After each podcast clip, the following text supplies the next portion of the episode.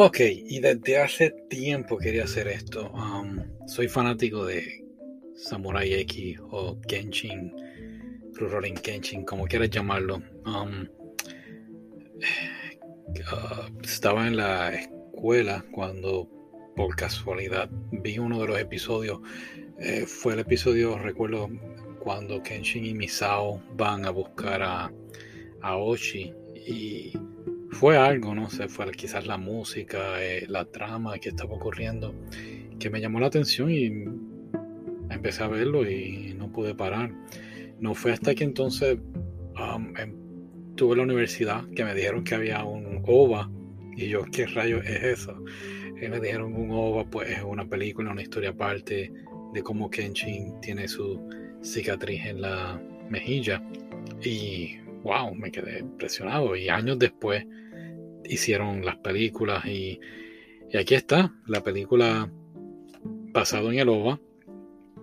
Y estuve volviéndome loco, ¿cómo hacer esto? Quiero hablar del OVA, quiero hablar de la película, del live action. No sé cómo hacerlo la mejor solución que pude llegar conmigo mismo es comparar ambas películas y pues espero que de aquí a un tiempo, cuando vuelva a escuchar esto y me escuche a mí mismo, diga, sí, tuve razón.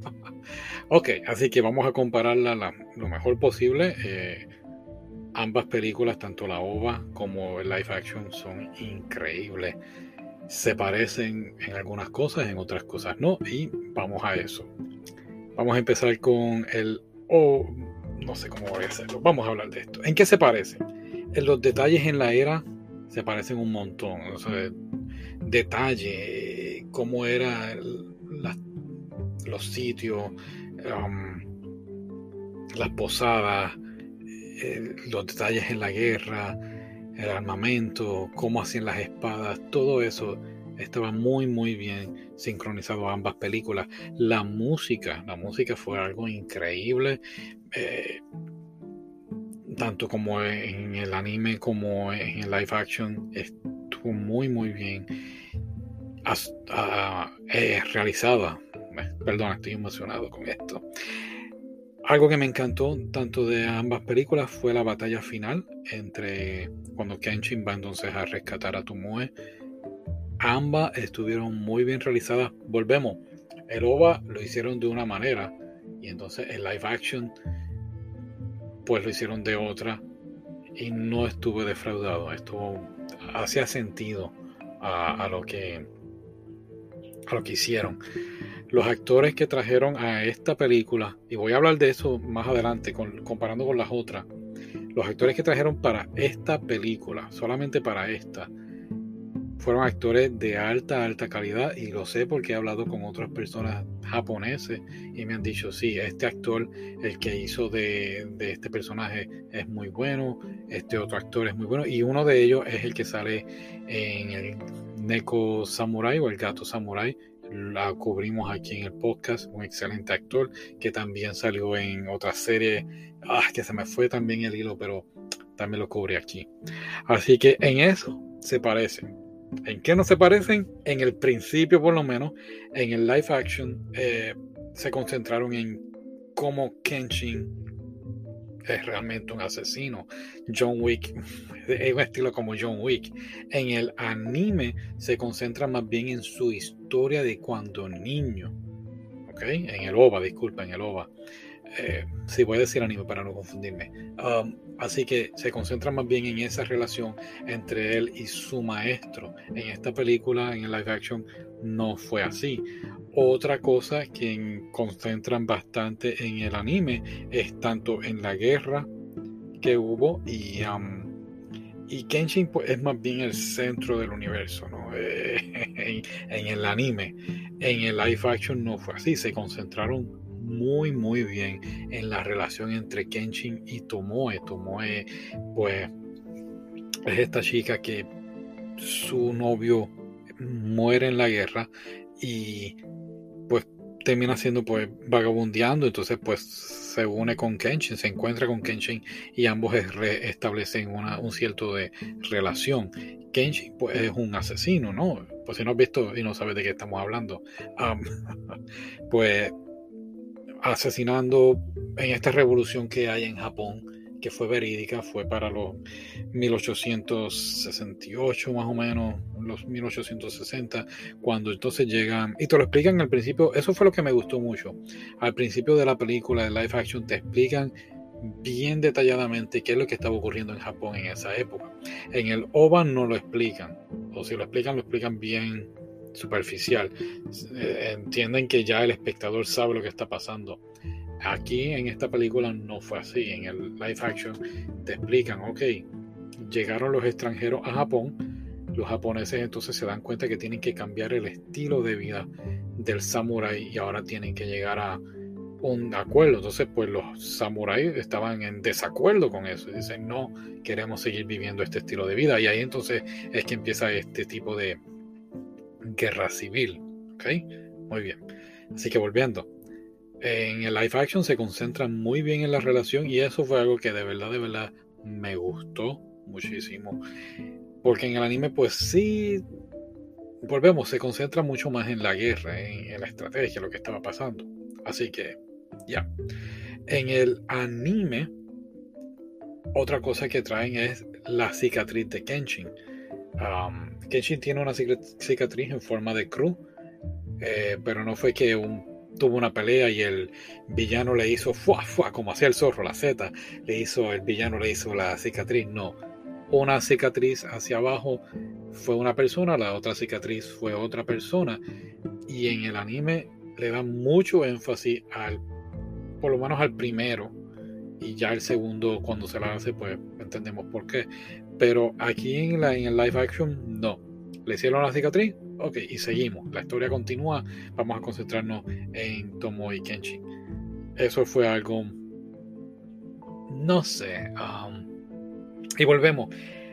Son cinco películas, cinco live action. Y creo que no tienen razón, vamos a cubrirlo más adelante, pero sí, no se concentran mucho en la cicatriz. Sí lo mencionan, pero no bastante, así que creo que estuvo muy, muy bien uh, hecho. Algo que sí tengo que traer aquí es que en el anime, el hermano de Tomoe presencia la batalla final. Y en el anime creo que él estaba y en el live action no estaba. Y lo digo porque en el anime yo siempre me dije, pero si Enishi estaba ahí, él vio lo que pasó en esa batalla. Porque entonces va a pasar los eventos que vas a ver después en la película número 5 o, los o lo que vas a ver más adelante en el, en el OVA, ¿no? Y a mí no me... Eso fue que lo voy a traer más en cuando cubramos la quinta película. Pero fue lo único que me, que me chocó. ¿Por qué entonces pasan esas cosas? Pero nada. Otra cosa que me gustó mucho de live action es que el diario de Tomoe tiene mucho más peso um, en Kenshin. Sí lo afecta. En el anime, no. creo que ya sí, él sí lee el, el, el, ah, el diario, pero como que las palabras, volvemos en el anime, como que Kenshin era el centro del universo, sí perdió, pasó algo con Tomoe, no quiero decir que, eh, pero pues no sé. En el, en el live action sí, el diario de ella es algo que es bien, bien importante para Kenshin. Otra cosa que mm, mm, me llamó mucho la atención en el anime, indirectamente te dicen quién es Tomoe realmente. Vemos unas escenas misteriosas alrededor de ella. En el live action, no, en el live action para nada, te dejan entender que es una vagabunda y, realmente pues destruida, ¿no? Y eso fue algo que pues, fue distinto. así que sí, creo que no puedo hablar más. Tienes que ver la película o si la viste, estoy seguro que estás muy muy contento con lo que hicieron. El Shinsengumi, no puedo dejar de hablar de ello. El Shinsengumi. Okita en, el, en, en la película, en el anime, en el. El Shinsengumi es como la policía en aquella época. ¿no? Eran detectives y eran personajes, eh, según la película, son personajes uh, de la vida real. Okita fue un, uno del Shinsengumi, murió de tuberculosis. Hajime Saito también, que después se cambia el nombre para Goro Fujita y montón de razones por las cuales se cambió el nombre, pero eh, bajo la nueva era. Pero son personajes reales que los pusieron en la historia. Eso fue lo que quise decir. Okita en el, en el anime, mm, como digo, para ser una persona de la vida real no le dieron mucha, mucha importancia en, en el anime. Ahora en el live action pusieron una pelea con Eddie Kenshin que yo dije, wow, esto fue algo increíble, no lo esperaba. Y inclusive en la pelea, cuando llega a Jimmy Saito y le dice, oh, ese es Batosa, ese es Kenshin.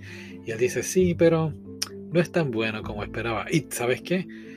Por un momento yo me molesté, ya como que, eh, ¿qué está diciendo este? Pero sí, si Okita no estuviese enfermo, quizás la batalla hubiese sido algo un poquito más distinto. Así que sí le dieron ese respeto que quizás pues esta persona en vida real um, merecía. Y volvemos, Kenshin pues es una leyenda, nunca supimos si existió o no. Esto es una historia que pusieron ahí. Pero sí le dan mucho respeto tanto a Saito como a Okita. Aunque la historia no tiene nada que ver con lo que realmente pasó. Así que nada, ¿qué más? El símbolo de inocencia de Kenshin eh, en el anime era el trompo. En la película eran esas cosas que no sé ni cómo se llaman, que soplas y giran. Tampoco lo mismo con, como con la cicatriz. En el anime el trompo era un símbolo bien, bien fuerte. En el live action no, no lo hicieron y no, no me quitó el sueño. Creo que Kenshin ya es un adulto. Eh, así que nada, estuvo muy buena. Déjame saber qué opina. Bye.